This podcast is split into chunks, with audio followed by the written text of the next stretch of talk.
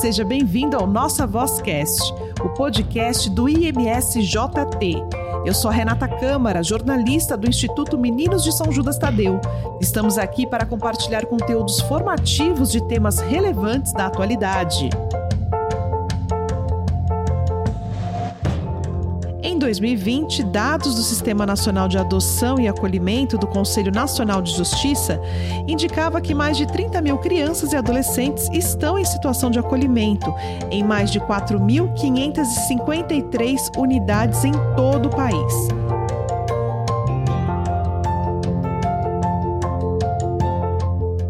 Deste total, 5.154 mil estão aptas a serem adotadas. Uma criança ou adolescente pode receber medida protetiva de acolhimento institucional ao detectar uma situação de risco, negligência, abandono ou maus tratos. Quem pode adotar uma criança ou um adolescente no Brasil? Quais são os pré-requisitos para adotar? Será que a adoção aqui no nosso país é tão difícil mesmo como as pessoas falam? Para a gente falar sobre esse assunto, nós vamos conversar com quem entende, com a Valquíria Santos, ela que é gerente do nosso SAICA, o Serviço de Acolhimento Institucional para Crianças e Adolescentes. Valquíria, seja bem-vinda ao Nossa Vozcast.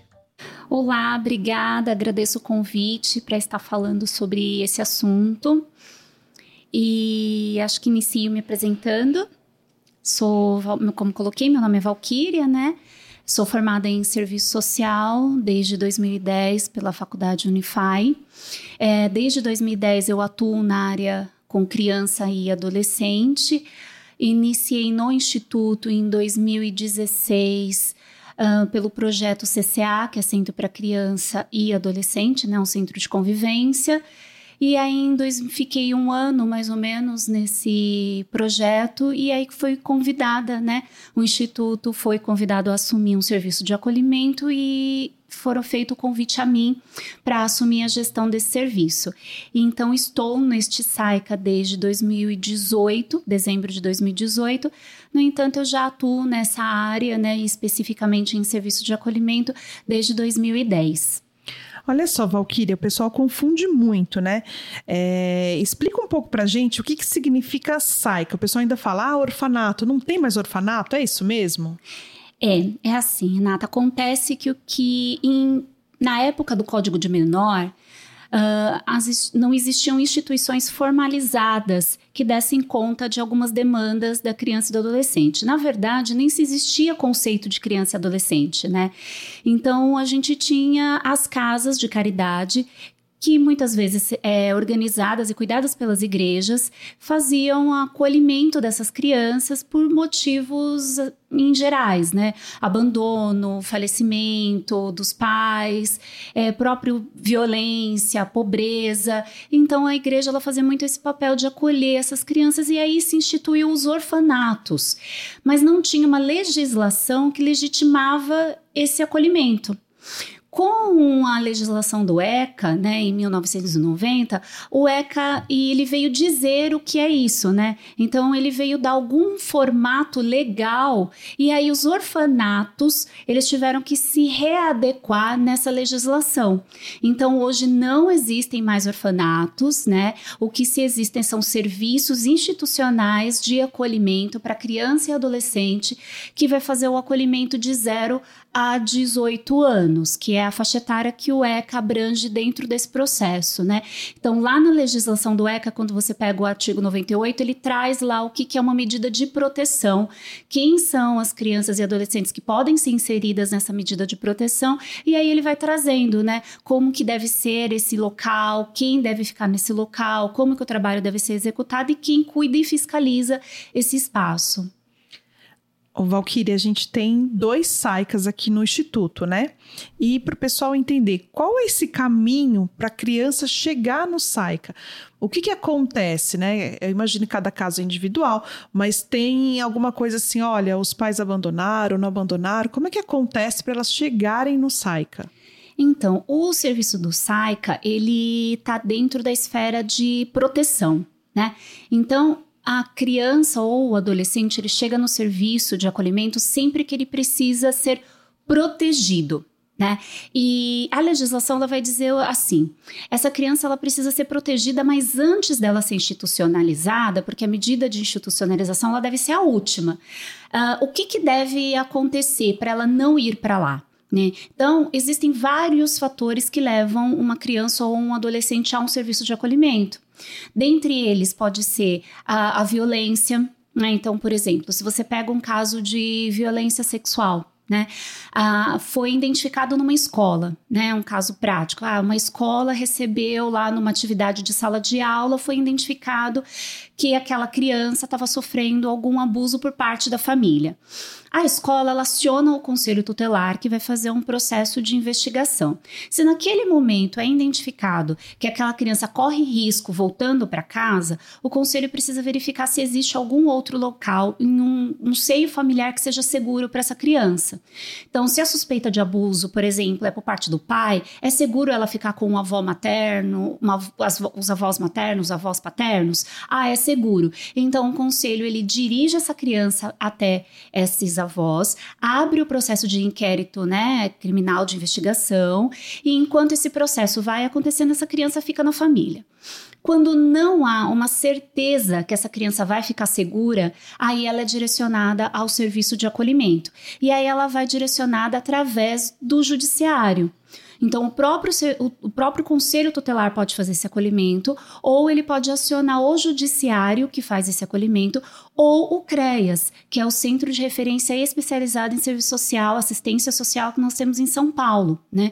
E aí esses órgãos são os que hoje podem fazer o acolhimento de uma criança ou de um adolescente, entendendo que é a última medida a ser tomada naquele caso.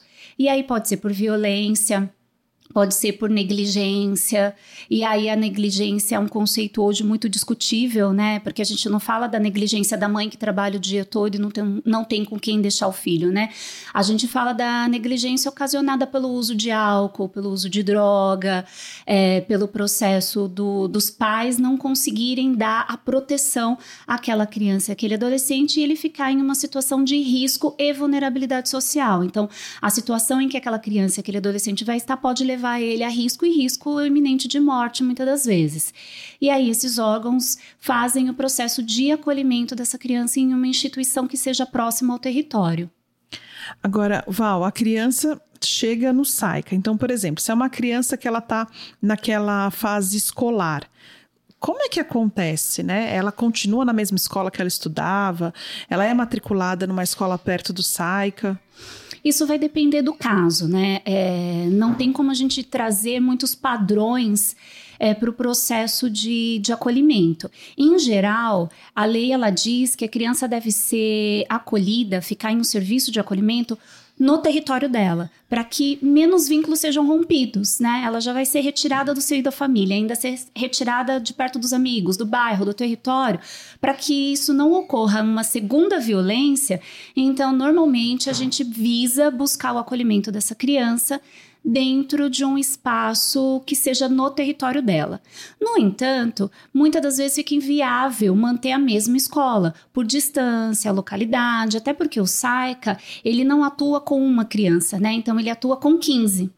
Então, uhum. se a gente pega uma criança, vamos supor, de cada bairro, manter cada criança em cada bairro na não sua escola como, de né? referência, né?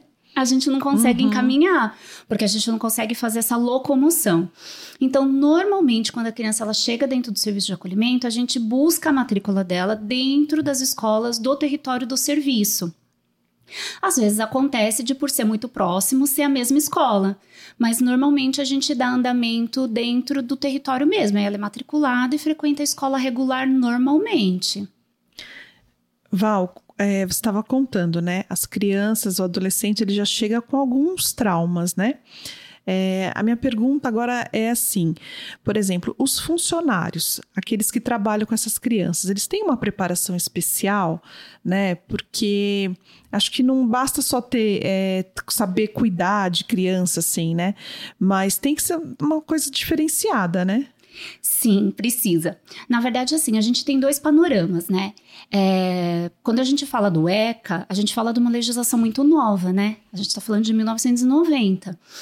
Então, é, toda essa estruturação de serviço, ela ainda, no conceito legal, ela ainda é muito nova.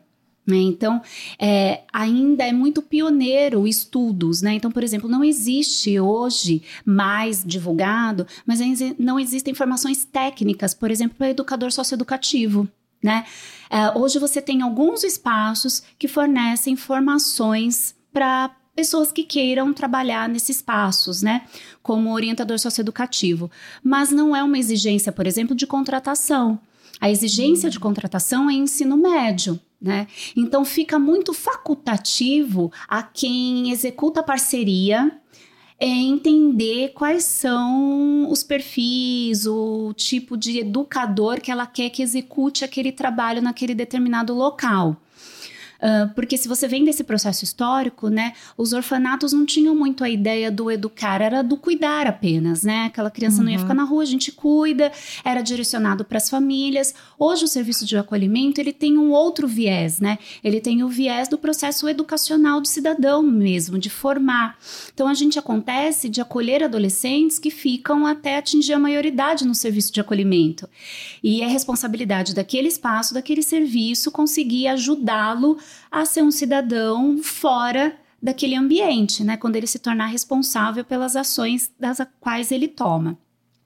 Então é preciso ter uma formação, eu acho que hoje a gente discute e traz isso mas ainda não é uma exigência. Não é uma exigência. Sim. O Instituto, ele busca muito investir nisso, então com formações técnicas, periódicas, a gente faz todo um processo de integração, até no próprio processo de contratação, a gente tenta trazer é, aí o perfil que seja adequado para um serviço de acolhimento e a manutenção diária mesmo do serviço, pois é um serviço complexo, né? Uhum. É um serviço que roda 24 horas, né? Então ele não para.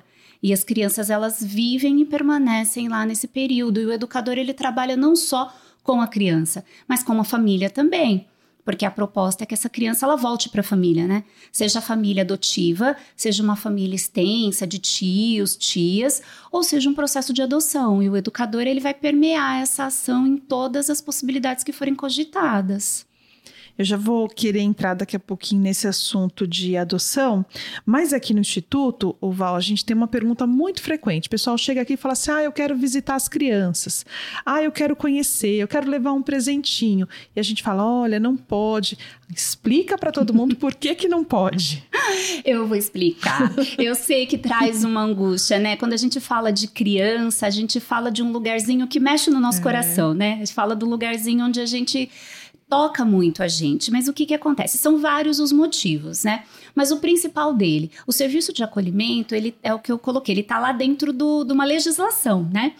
E a legislação diz que ele é um serviço sigiloso. Então, na verdade, o serviço de acolhimento não pode nem ter endereço divulgado, né? Ele não pode ter uma fachada. Né? Então, a, a ideia é que quem passe pelo serviço nem saiba que ele está ali, uhum. que ele uhum. exista ali, né? Por, proteção daquelas crianças que estão ali. Então, às vezes, a gente faz acolhimento, por exemplo, de crianças que sofreram é, violência doméstica e a família está atrás. Se a família descobre onde está, coloca a criança em risco, as outras crianças em risco e os funcionários em risco, né? Então é um serviço sigiloso.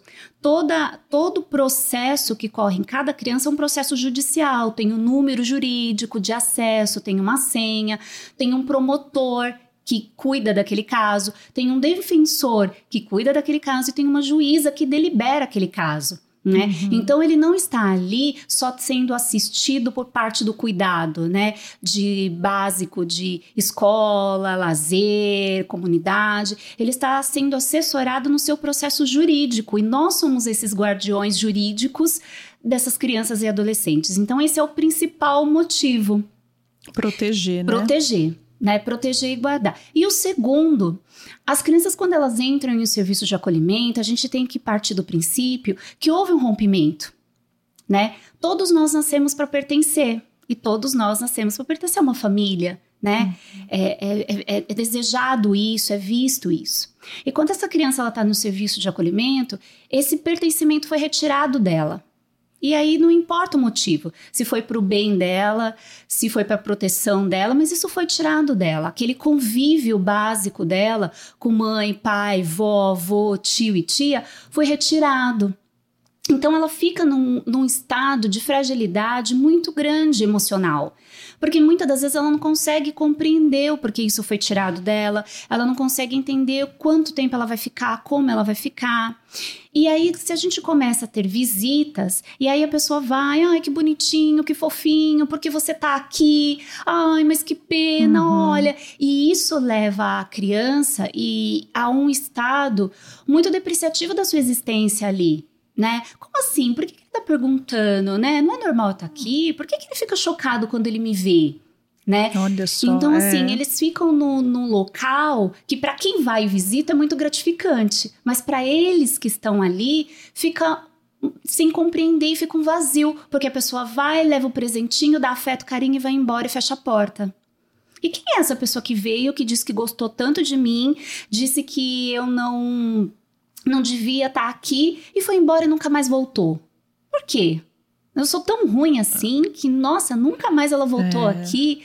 Então, assim, a, às vezes a gente leva para uma condição, enquanto adulto que está fora, e a gente não consegue entender a dimensão de quem está dentro. E eles que estão ali dentro, vivem e moram ali, para eles a dimensão é tudo muito maior. É muito maior do que para gente. Então, enquanto pra gente, é, muitas das vezes a nossa cabeça é uma benfeitoria, ah, eu tô indo ali, vou levar um chocolate para aquela criança, ela vai ficar feliz, é, a gente não tem a noção do que o que acontece depois que o chocolate acaba, depois uhum. que a uhum. visita sai, né? A ausência que fica, o vazio que fica.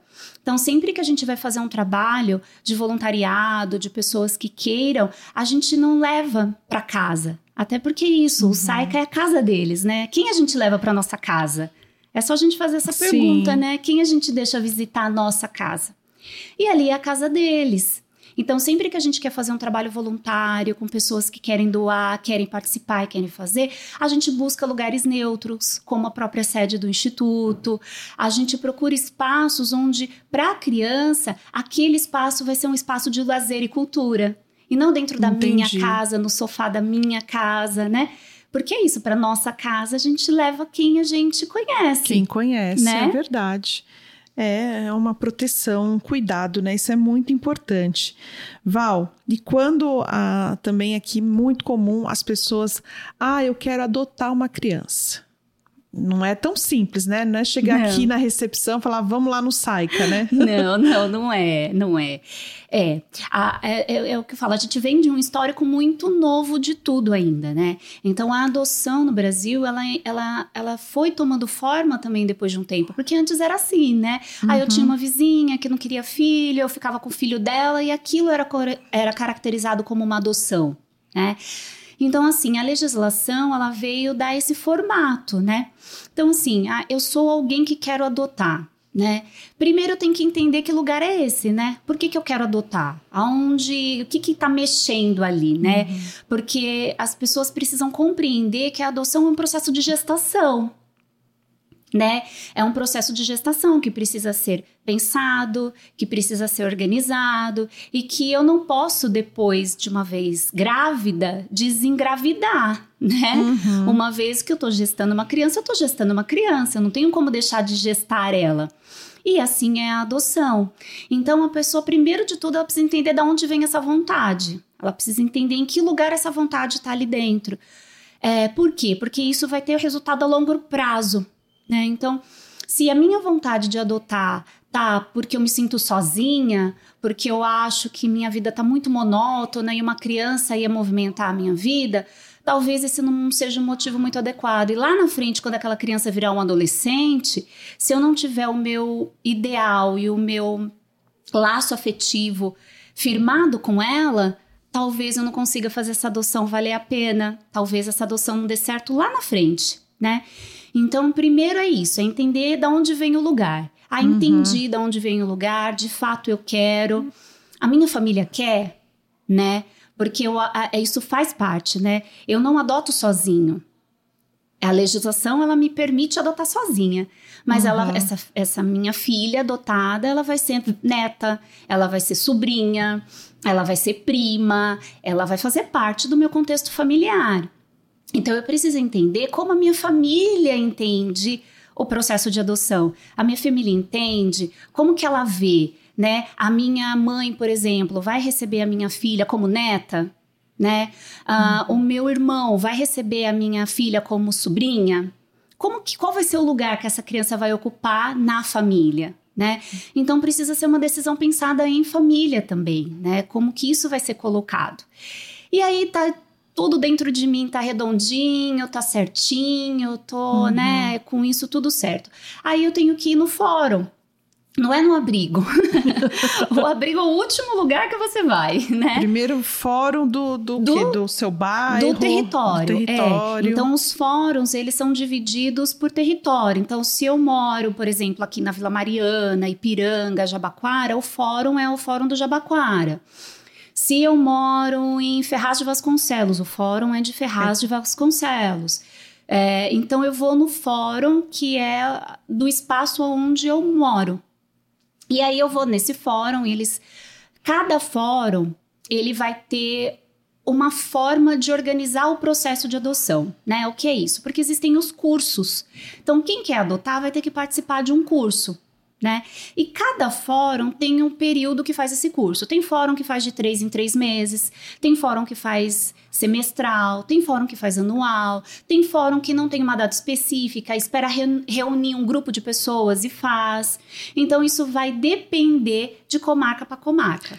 Ah, entendi. Então por isso que às vezes o pessoal, ah, demora tanto, tem essa parte, esse início aí, ainda tem, tem isso. Tem, então tem. às vezes pode, ah, é daqui a seis meses. Sim, exato. Então assim, mas para você iniciar o curso, você vai passar por todo um processo avaliativo deste fórum.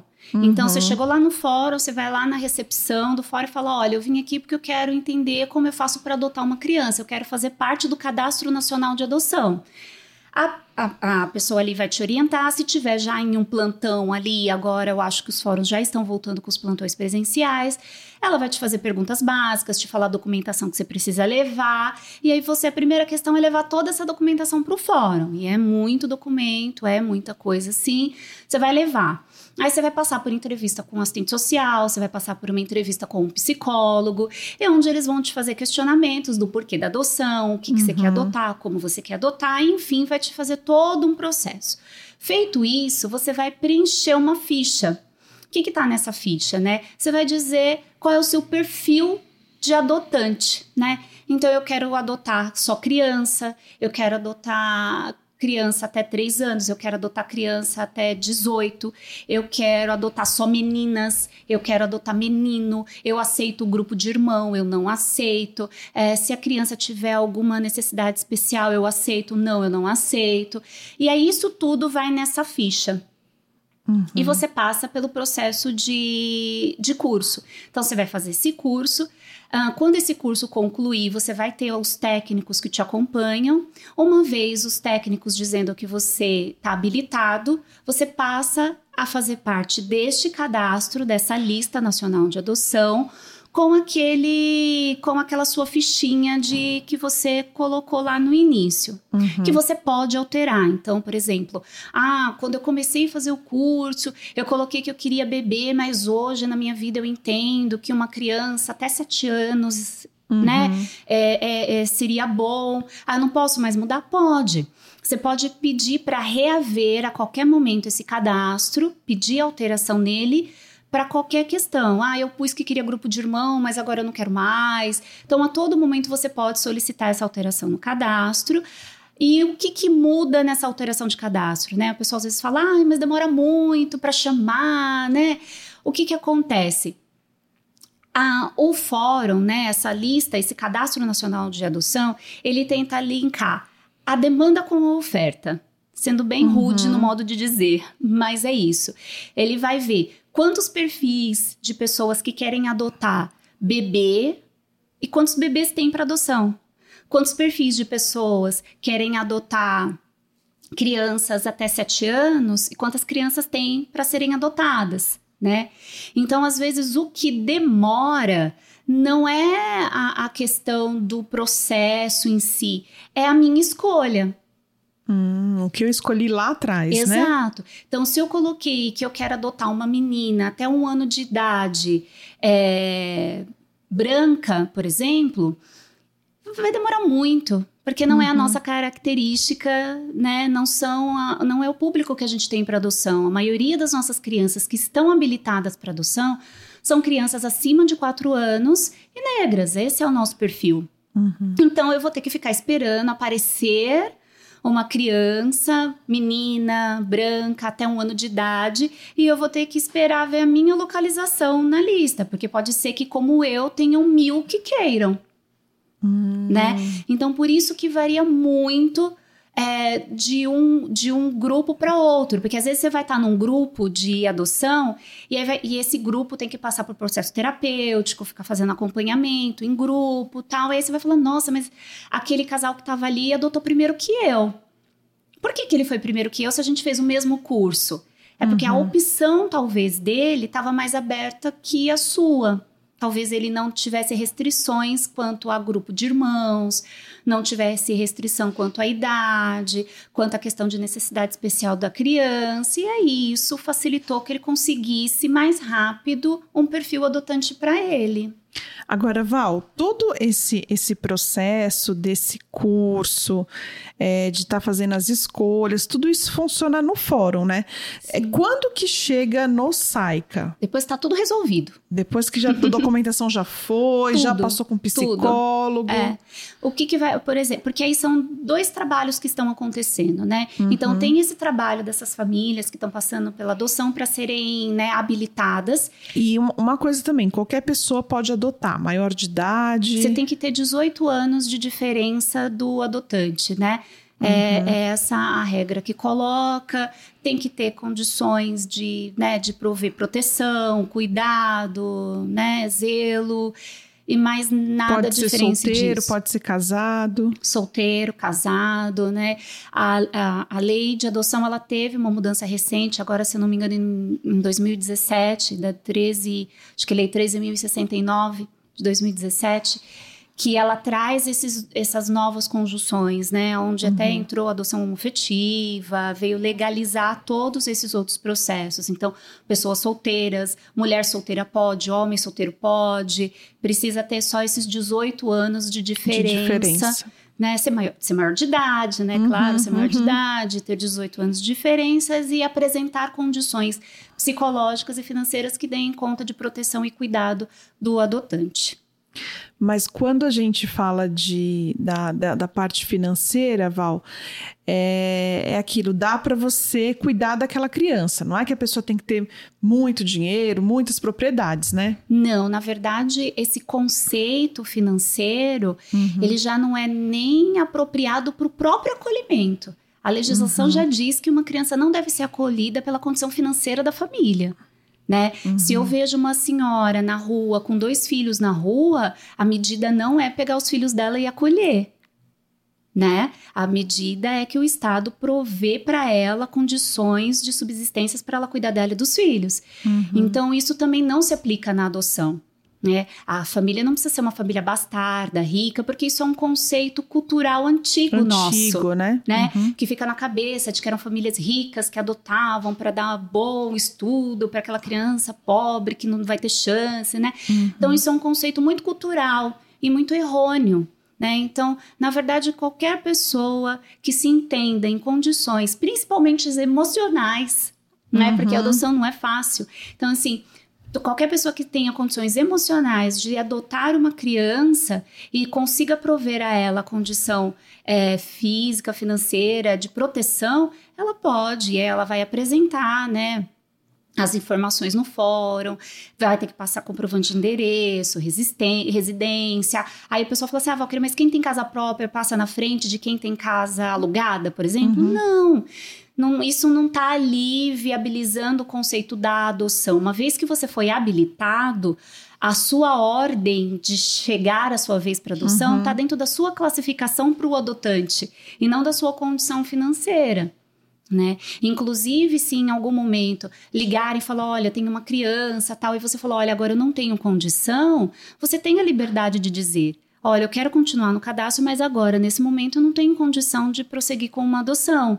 Né? Uhum. Então, isso é muito facultativo, é muito falado, é muito conversado, é muito dado.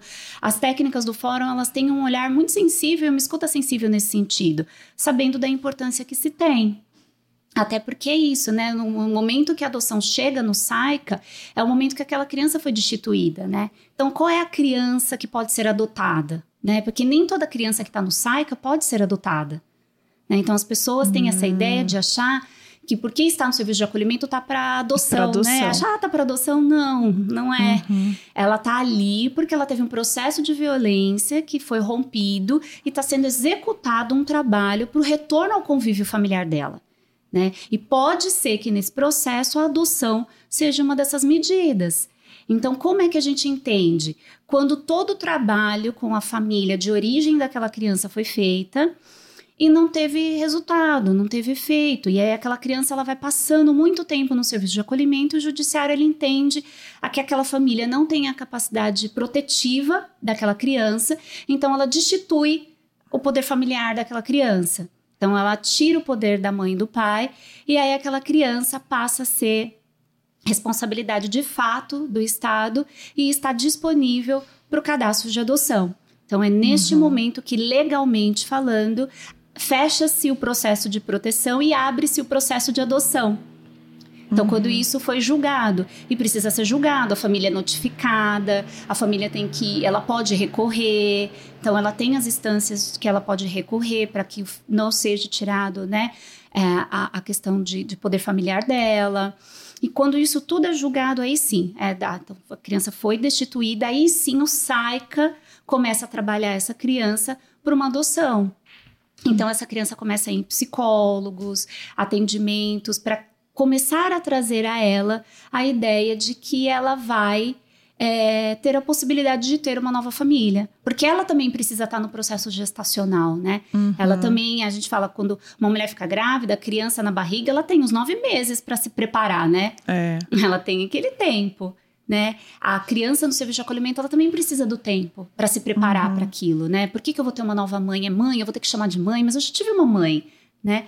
Então, o serviço de acolhimento vai trabalhando com ela todos os conceitos de família, o que, que é, se ela quer ser adotada. Dependendo de uma certa idade, a criança ela pode dizer se ela quer ou não, né? A lei, a lei uhum. ela permite que a partir dos 12 anos o adolescente diga se ele quer que aquela intervenção uhum. seja feita na vida dele ou não. Então, uma vez que ele queira, a gente vai trabalhando com ele todo esse processo de como vai ser, qual é o perfil que ele espera de família, né? Porque ele quer ser adotado, por exemplo, só por um homem, quer ser adotado só por uma mulher, quer ser adotado por um casal. Qual a expectativa que aquela criança ou aquele adolescente também tem? E aí a gente vai trabalhando isso nele, em paralelo, o fórum vai fazendo as buscas nas listas que é hum. isso, é ver lá na lista quem é o candidato que tem o perfil para aquela criança. E aí quando encontra, né? Ah, tem aqui um perfil que eu acho que cabe para aquela criança. Aí o fórum liga para a família. Olha, tô te ligando, você tá no cadastro de adoção, tem uma criança assim, assim, assim, assim, que tá no SAICA, foi dada a destituição, e a gente quer saber se você tem interesse em iniciar um processo de aproximação. E ali uhum. a família vai dizer se tem ou não. A família dizendo que sim, o fórum marca uma ida lá no fórum, só da família, sem a criança ainda, para passar o histórico da criança. Para dizer ah, o porquê que ela está no serviço de acolhimento, o que, que aconteceu, quais foram as medidas que foram aplicadas, e dali entender se de fato essa família quer mesmo continuar. Ah, a família quer continuar. Aí o fórum liga para o abrigo. Né? Aí ele liga ah. lá no abrigo, olha, é, tem aqui uma família que aceitou iniciar o processo aí de aproximação com a criança X, né? Aí a gente fala, ai, que bacana, legal. Eles passam os dados dessa família para o SAICA, a gente senta com a criança, ela já sabe, ela já está esperando que isso vai acontecer em algum momento, e aí a gente inicia esse processo de aproximação. Quando a criança é um pouco mais velha, às vezes a gente usa de algumas estratégias. E, por exemplo, a gente marca um evento que, nem, que a criança não sabe que aquela pessoa que vai estar tá lá é o a pessoa, a pessoa, que pode adotar. Exato. Mas para a pessoa conhecer, ver, para uhum. ver como que mexe sem interferir tanto para a criança, né? Porque imagina, eu vou apresento, olha, esse aqui é o casal e, e aí depois não vai mais, é. imagina. Então a gente vai usando de algumas estratégias para ver se de fato a família caminha para aquilo mesmo, se ela quer mesmo. E aí a gente entendendo que sim, que houve uma boa primeira apresentação, algo, a gente vai aproximando da criança e vai encontrando formas junto, porque aí é um trabalho coletivo do SAICA com a família, com o terapeuta, né, com todo mundo, de ir aproximando essa aproximação e aí a gente vai começando isso aos poucos. Né? Não tem um tempo, né? Normalmente o pessoal fica, ah, mas isso dura quanto tempo? Não tem um tempo. Não. Pode ser que dure um mês. Eu já te uhum. acompanhei processos de adoção que teve um mês de aproximação. E já acompanhei uns que foram um ano. Então, assim, é, vai muito do, da proposta que ambos estão, né? Uhum. Do encontro que a criança vai ter com aquela família, da família com aquela criança, vai do quanto a família está predisposta e está preparada para aquilo. Porque quando a gente fala de adoção, a gente fala tudo no campo da ideia, né? É tudo no campo da ideia. Uhum. Eu imagino, eu acho, eu penso, mas é só ali, quando a gente está ali, é que de fato a gente compreende a dimensão, né? Que a gente consegue de fato entender o que é uma adoção, a responsabilidade que aquilo traz. Então é só uhum. ali mesmo no dia a dia, na convivência, é que a gente consegue ir dando formato.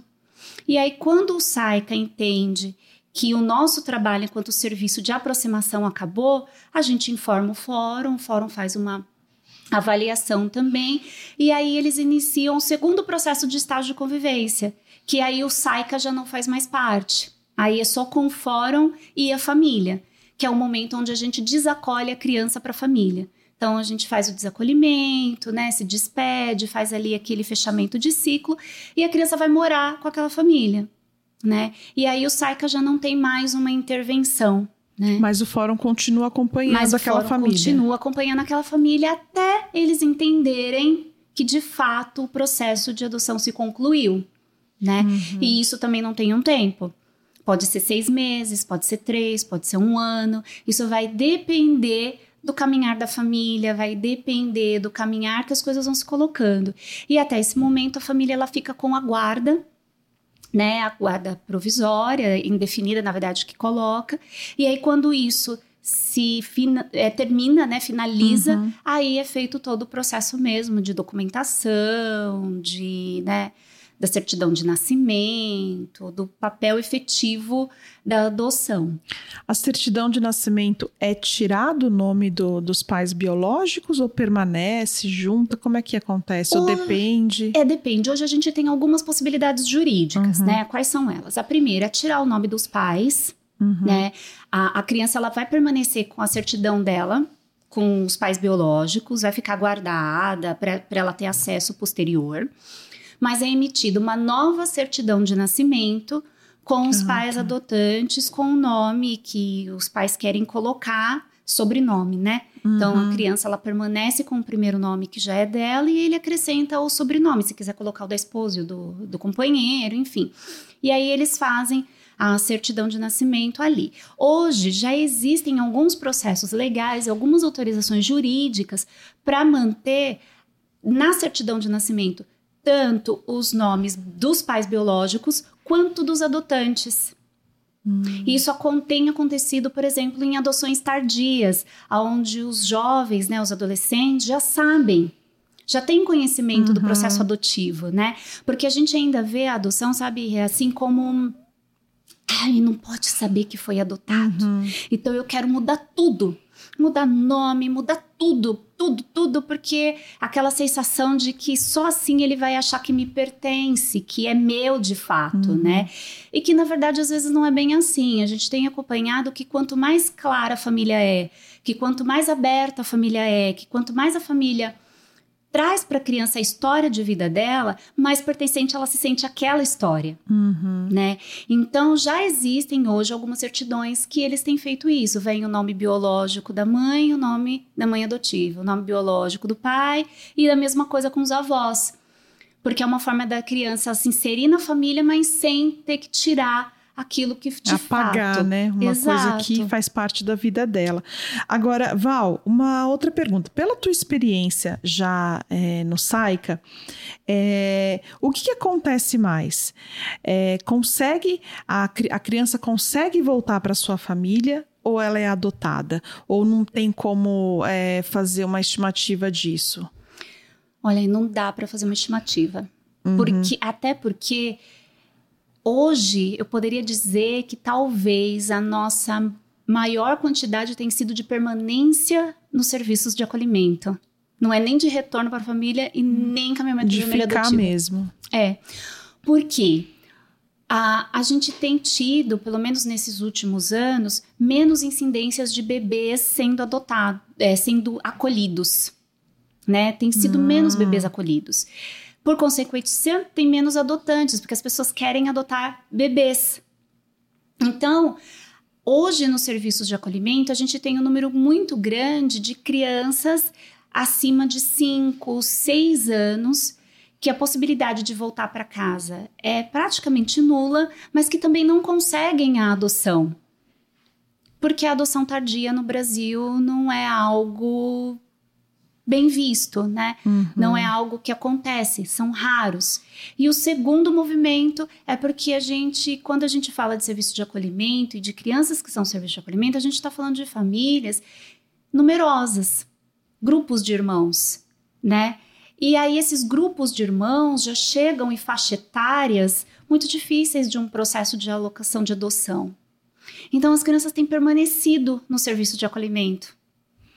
Entendi. E agora, essas crianças, né, que aí se, é, se tornam adolescentes, que o, o, tempo vai passando.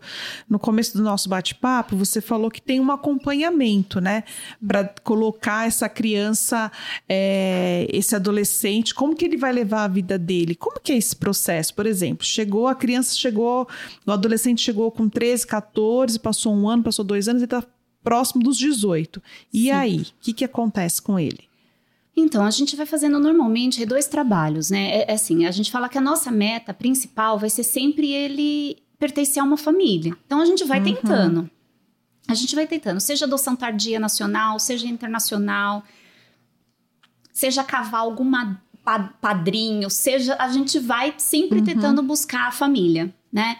Mas paralelo a isso, a gente desenvolve trabalhos para que ele também consiga se emancipar no sentido de conseguir aos 18 anos sair do SAICA e ter é, uma vida organizada. Então a gente estimula o processo dele de cognição educacional, então estimula a questão de educação, profissionalização autonomia. Então a gente vai fazendo o trabalho com o adolescente igual quando a gente faz em casa, né? Ele uhum. recebe um valor, então ó, você tem é como se fosse a mesada, você tem esse valor, aonde você vai gastar, com que você vai gastar.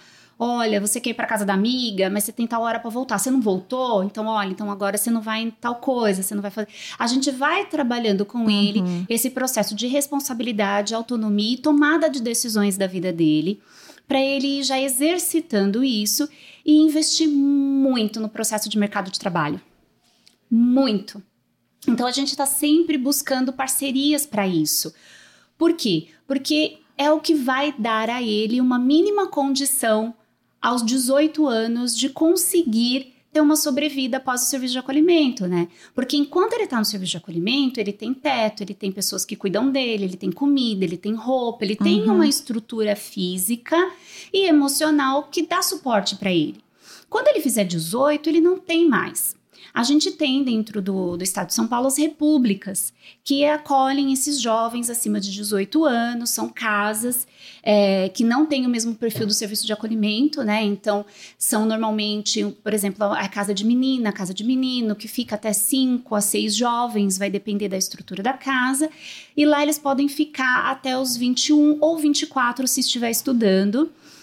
E o Estado paga água, luz, né, os uhum. itens básicos ali, para que ele consiga ter mais um tempo para se organizar. Então a gente vai trabalhando com eles nessa meta, né, nessa meta de conseguir fazer isso. E nesse processo tentar criar com ele um paralelo de pessoas, né? Porque a gente sabe que a gente não se desenvolve sozinho, né? Uhum. A gente conversa muito lá no serviço de acolhimento. Então, hoje eu tenho 36 anos e eu ainda dependo da minha rede familiar. Uhum. Eu dependo da minha mãe, dependo do meu pai. Porque a Uhum. gente, né? Nós somos seres humanos coletivo, né? E a gente tenta também com eles criar essa rede. Porque eles precisam ter Sim. né?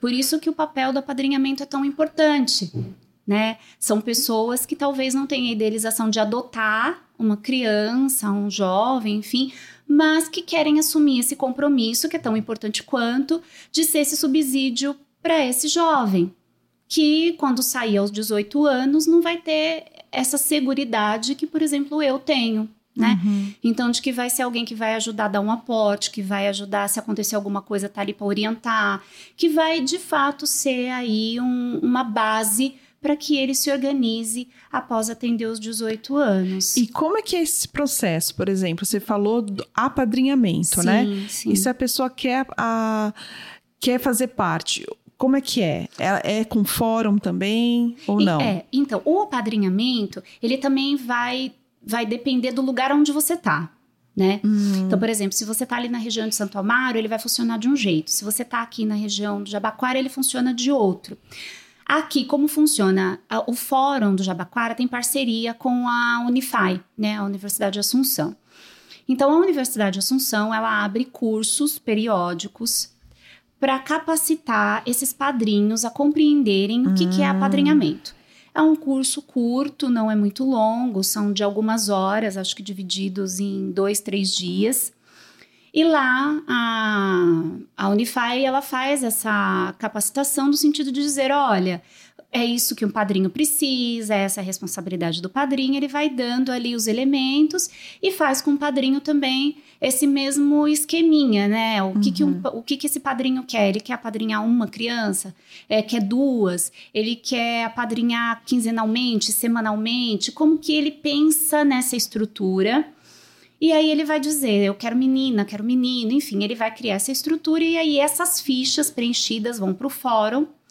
E lá no fórum também tem as fichas dos SAICAS. Então a gente lá no SAICA vai mandar, olha, eu tenho quatro crianças aqui que tem o perfil de apadrinhamento. Eu mando pro fórum, o fórum linka essas fichas e entra em contato com o SAICA e fala, ah, eu tenho aqui um padrinho que eu acho que tem o perfil dessa criança que você me encaminhou. Aí a Uhum. gente liga pro padrinho, conversa, explica qual é a nossa expectativa, tal, e faz todo esse processo, apresenta a criança e inicia daí um processo de acompanhamento. O que é importante as pessoas saberem do apadrinhamento é o padrinho, ele não adota.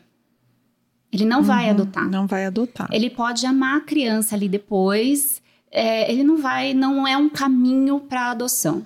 Porque muitas das vezes o que eu vejo é isso, as pessoas têm buscado o apadrinhamento para fazer um test drive, assim, Uhum, sabe? Vamos ver se dá certo. É, e aí se gosta quer adotar.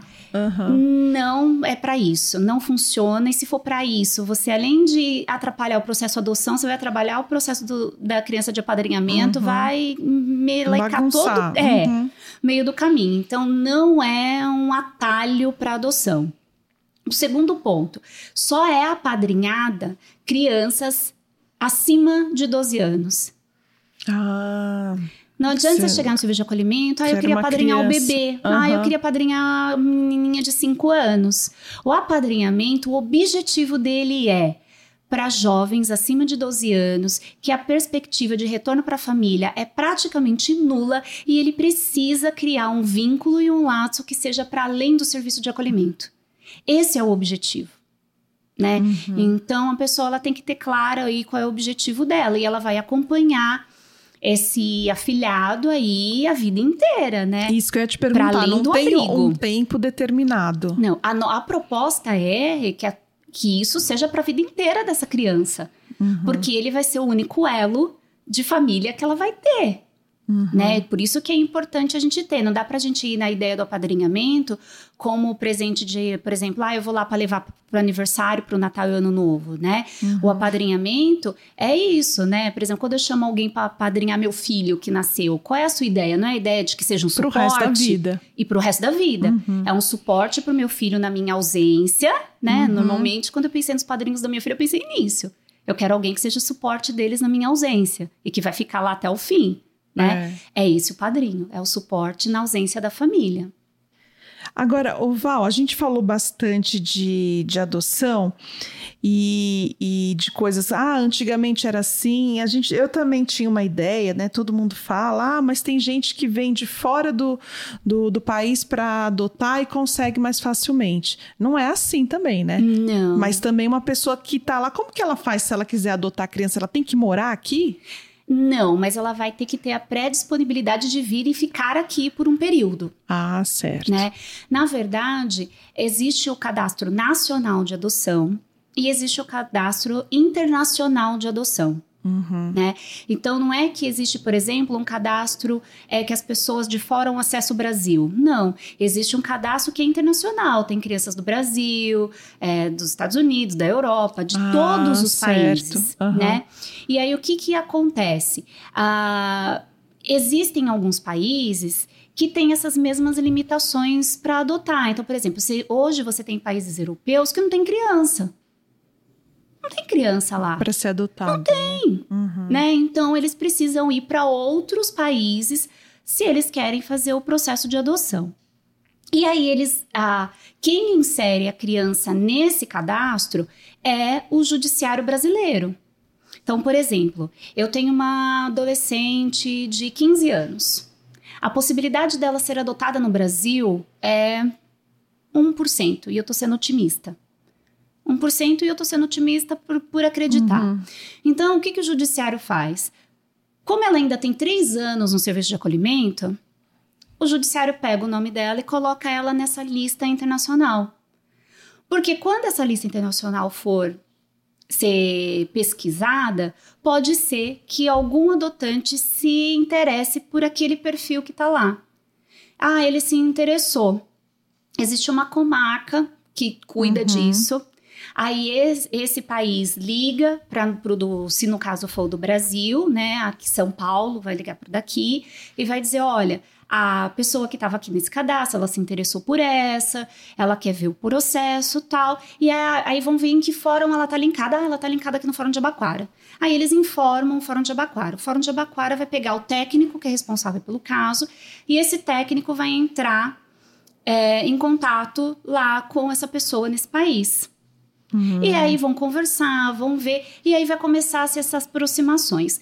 A diferença é que normalmente um processo de adoção internacional, ele, é, a aproximação ela é menor. Porque não tem como a gente fazer a pessoa ficar aqui morando uhum. um ano, seis meses, né? E não dá pra gente mandar a criança para lá para fazer um intercâmbio de seis meses, não e deu voltar. certo, volta. Uhum. Então, por isso que é mais difícil acontecer, né? Mas existem. Ah, são casos que normalmente, quando acontecem, é para cima de 15, 16 anos, né? Porque já são esses perfis que não têm possibilidades uhum. aqui dentro do Brasil. E ele é feito com consulado, é uma coisa muito bem organizada, muito bem estruturada.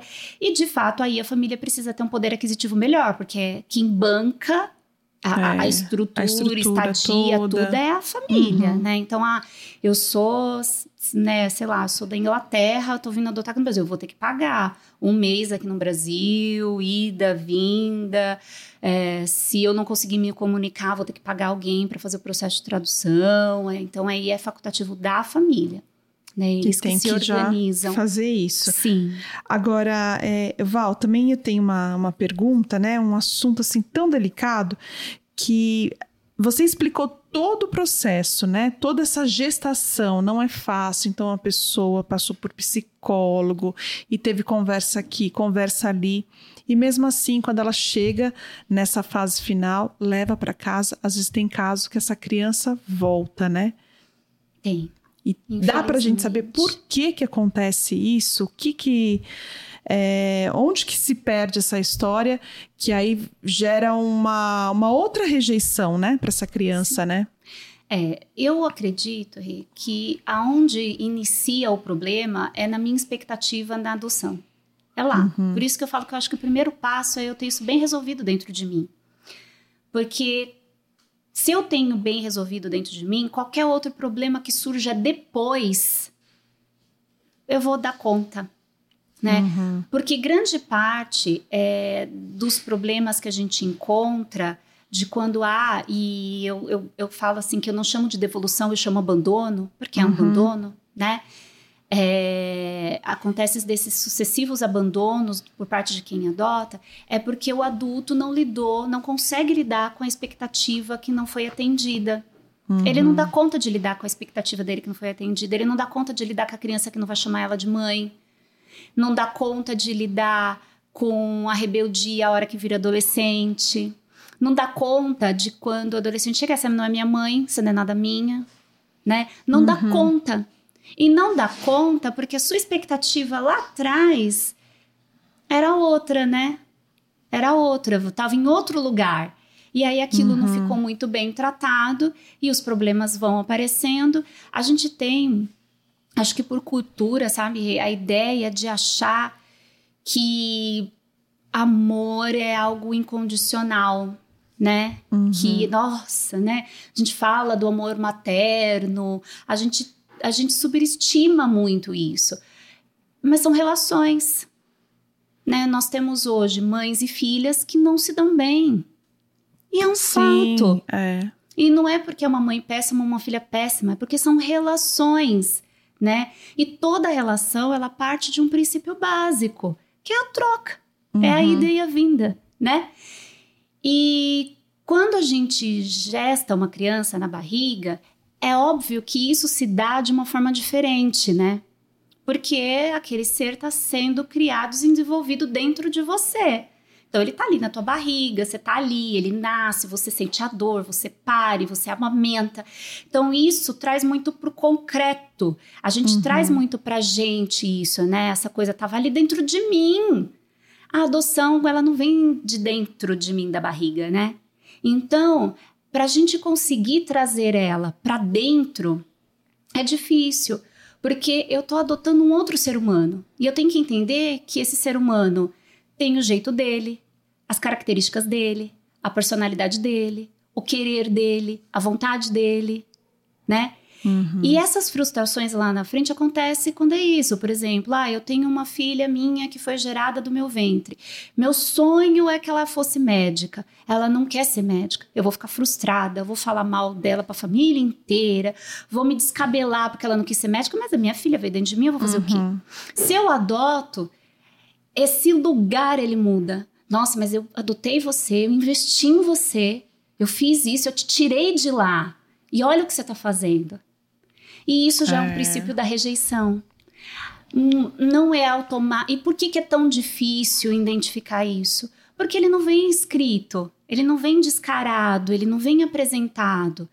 Ele tá aqui dentro, ele tá dentro do amor, ele tá dentro da vontade, ele tá dentro do desejo que eu tenho de ter um filho, de me dedicar àquele filho, de construir uma família. E todos esses desejos, essas vontades são tão fortes que mascaram às vezes isso.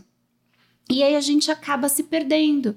Então é muito, às vezes é muito comum a família adota um bebê, né? E aí esse bebê cresce, porque cresce, uhum. né? Aí vira uma adolescente que quer namorar, que quer isso, que quer aquilo, tá vendo? Não devia ter adotado. Veio caindo ali da mãe, vai saber se a mãe não era. Aí adolescente Nossa usa, senhora, é. a, sei lá, adolescente tá lá faz a experiência com uma droga. Tá vendo? Era mãe, era mãe era drogada, ó lá, puxou a mãe, e não percebe que nessa fala já está embutido toda essa separação. Que nessa fala já está todo esse processo de rejeição, né? uhum. né? E essa criança sente, esse ser sente. Ele, ele tá ali, ele pode não ser verbalizado, pode não ser dito, mas sente. Então, a gente, quando acompanha as adoções, a gente percebe muito isso. Quando a família chega, a gente fala muito, não muda a vida da criança. Uhum. Não muda. Segue. Se ela está na escola estadual, deixa na escola estadual, né? Se ela está na creche aqui, você tem condição de vir aqui, deixa aqui. Muita mudança para ela é difícil, ela não está entendendo. Se dedica à família, se dedica ao brincar no chão, uhum. se dedica ao estar tá junto, se dedica ao entender como funciona. Mas aí a família vem numa expectativa tão grande, aí cada criança põe no colégio particular e põe para fazer isso e põe para fazer aquilo, e a criança nunca teve isso. Ela não sabe e o que, que é, é o retorno, né? É. Ai, mãe, pai, eu amo vocês por causa disso e às vezes não é, né? Exato. Então, é, tive uma experiência de uma adoção que a gente acompanhou, que era um grupo de três irmãos, né? E foi um pouco nesse movimento. A família veio muito empolgada, muito feliz, né? Era a idade era dois, quatro e sete, mais ou menos, né? E a história da vida das crianças tinha sido uma história muito difícil, sabe? A mãe era, ela tinha questões com droga, álcool. As crianças viviam em uma casa que estava semi-demolida. Então, Uhum. era a, a irmã mais velha que cuidava dos mais novos. E a irmã mais velha relatava que à noite tinha que espantar rato, que ia morder o dedinho do irmão. Ela, ela retratava cenas mesmo de, sabe, de Uhum. muita dificuldade para uma menina de 6, 7 anos, né? Então, e ela era, ela era muito responsável com os irmãos, ela, né? Ela Com essa cuida- idade já. ela né? que cuidava dos irmãos, né? Então eles passaram fome, eles chegaram no serviço Uhum. de acolhimento, eles comiam comida do lixo se você não fechasse, né? De tamanha era a violência e o processo que eles tinham Uhum. vivido. E aí ficaram no serviço, a gente trabalhou, ficaram bem, né? A gente é, sempre precisa muito de parceria com atendimentos psicológicos, porque eles precisam muito disso, seja em qualquer faixa etária. Então, passavam por terapia, outros trabalhos também na rede, porque a gente tem que ser esse trabalho em coletivo, né? E chegou a família para adotar, né? E é, e é sempre muito emocionante. É muito emocionante, né? E a gente acompanhou, tudo funcionou muito bem, né? Foi um processo de aproximação muito bom, muito prazeroso.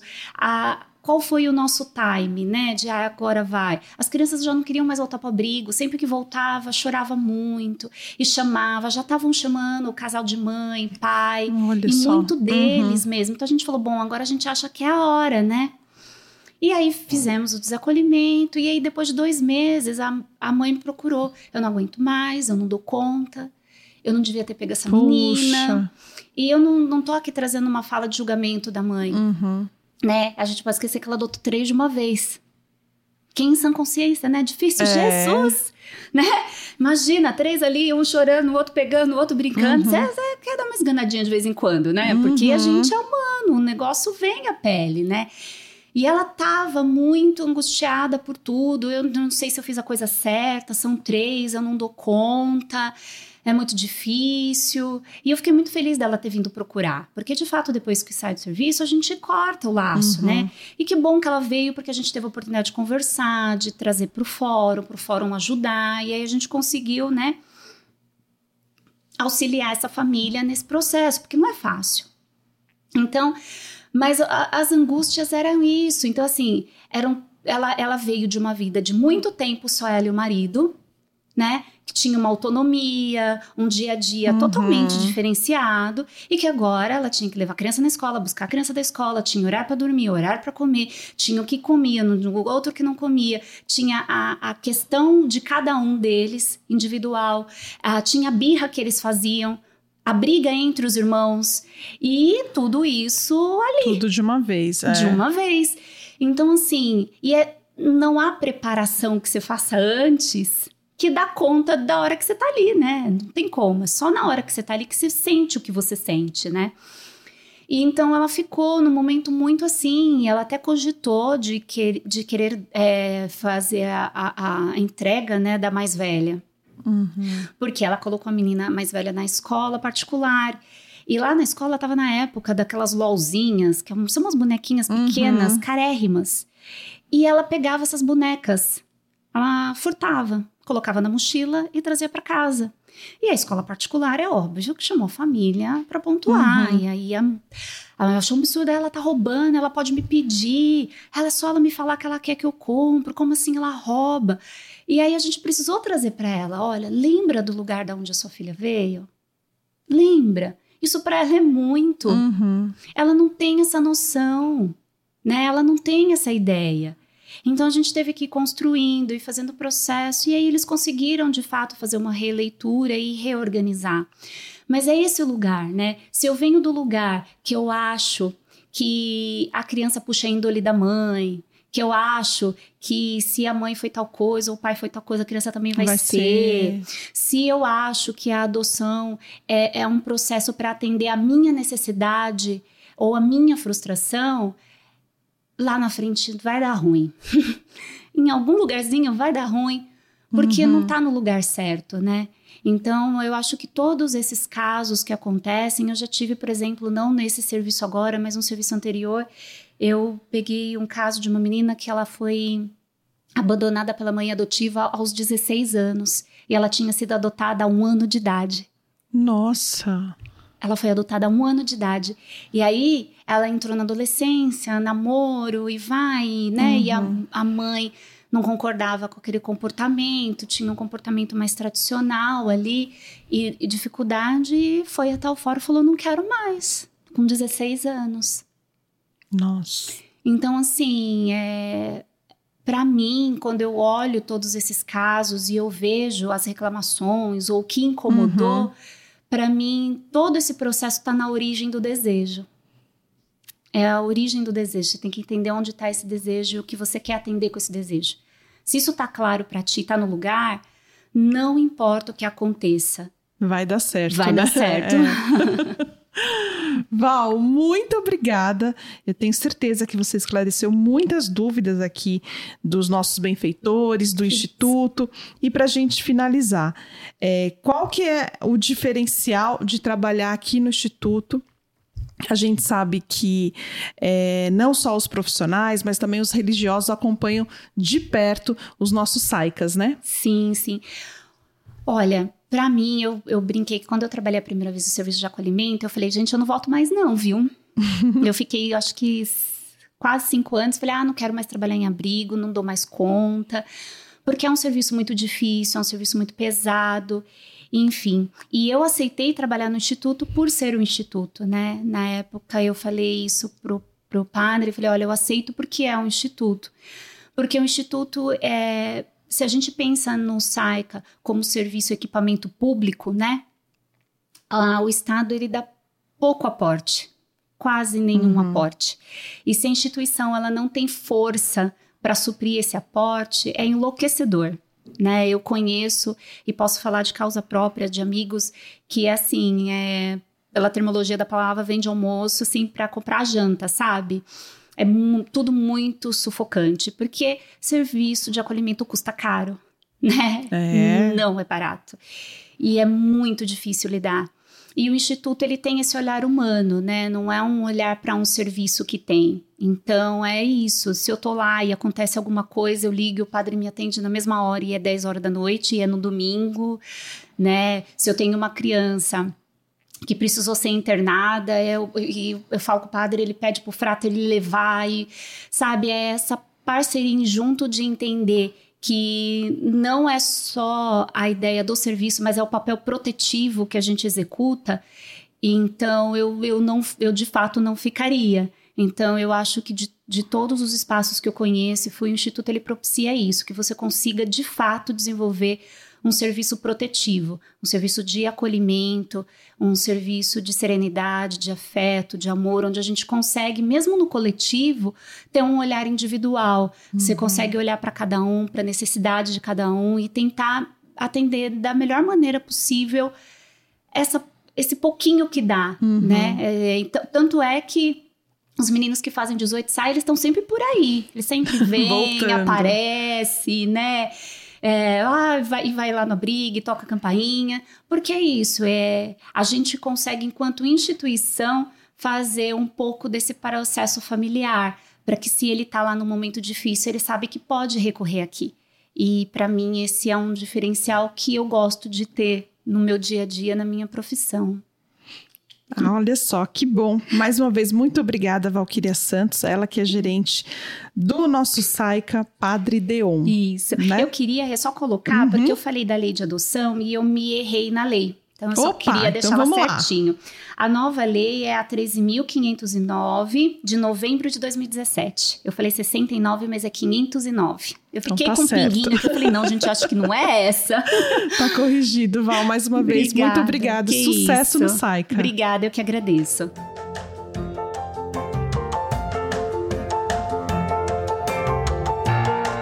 Você conhece o Instituto Meninos de São Judas Tadeu? É uma obra sem fins lucrativos. O Instituto atende cerca de 2 mil crianças e adolescentes em suas 11 unidades. Sua generosidade mantém a nossa missão e realiza o sonho de nossas crianças e adolescentes. Faça parte desta família. Doe através do nosso site imsjt.org.br. Amar é a nossa missão.